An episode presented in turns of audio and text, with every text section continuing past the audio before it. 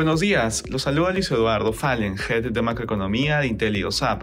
El día de hoy, miércoles 27 de septiembre, los mercados avanzan ante un posible acuerdo en el Congreso de Estados Unidos para mantener abierto al gobierno hasta mediados de noviembre.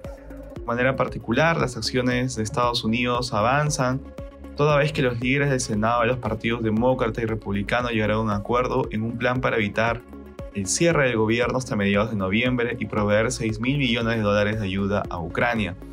Sin embargo, el plan aún debe ser aprobado en la Cámara de Representantes.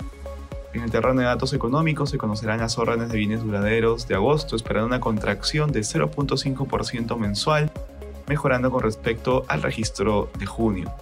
En eurozona los principales índices del bloque retroceden ante un mayor deterioro de la confianza. En Alemania se publicó la confianza del consumidor para octubre, registrando menos 26.5 puntos, valor bajo lo esperado por el mercado y mostrando un mayor deterioro frente al mes anterior. En Asia los índices cerraron mixtos.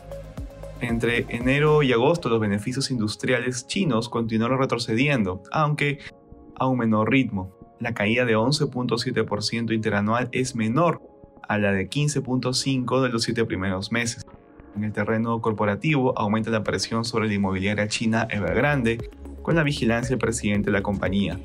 Respecto a commodities, el precio del oro retrocede durante la jornada, por su parte el precio del cobre cae y finalmente el precio del petróleo avanza ubicándose alrededor de los 92 dólares el barril WTI. Gracias por escucharnos y si tuviera alguna consulta no duden en contactarse con su asesor.